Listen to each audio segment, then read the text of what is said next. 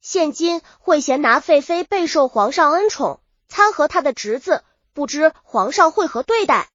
永废不无难色的说。瑟提巴尔谛听的此言，也生了惧心，但他闻不甘心，就此属修就说：如此说来，就参不到他了。那也不尽然，只是不能明参，而要密参。如皇上明鉴，不顾贵妃爱侄之情，亲自照办，就万事大吉。如是皇上念系贵妃之情，则不予追究或稍加申斥，亦不失皇上面子。而有皇上的身，高普虽恨在心头，也不会明目张胆的报复。何况如此一来，他也不能再为官叶尔羌，与你也不会有大碍了。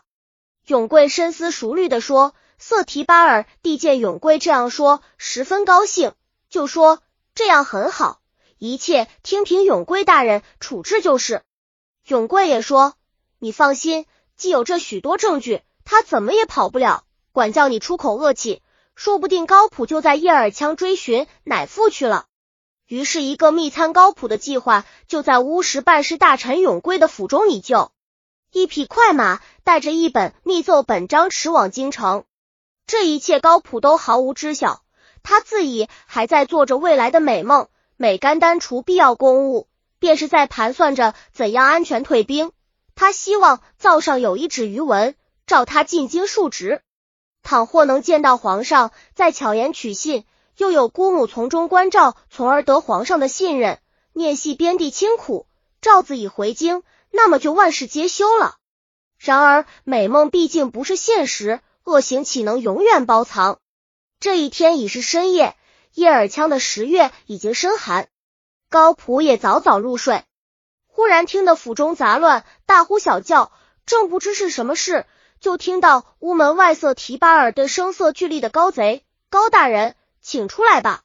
皇上圣旨到了，请贵听永贵大人宣读圣旨吧。”高听到这喊，心中顿时冷了半截，这绝非好来头，为什么是瑟提巴尔递来名字也？为什么是乌什办事大臣永贵来宣旨？他匆匆穿好官服，开门走了出来，只见满院子的人，而明家人已被锁了，跪在一旁。他顿时魂飞天外，已经不知如何是好了。他不知自己怎样跪在地上，也不知是什么人打掉了自己的顶戴花翎，没听清圣旨开头的内容，只知道胆心惊，也不知多少时候才稍安定，但圣旨尚未完毕。他只心道高普贪婪无忌，罔顾法纪，使出情理之外。其父恩若此，叫依附高恒尤甚。不能念系惠贤皇贵妃之侄，高斌之孙，稍为宽，主将高普革职严审之后，就地正法。此时的高普已经完全失去了自控，由两名永贵带来的骁骑卫锁了架起来拖走了。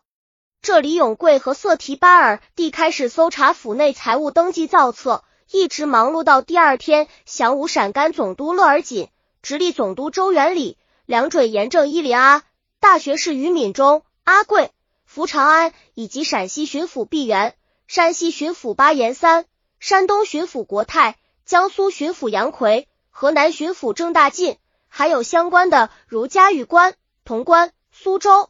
太原等地的地方官员和镇守官员都分别接到皇上的旨意或上级的文函，传达皇帝的谕旨。一体从速查拿高普的家人，截缴运送玉石的车仗、船只、马匹。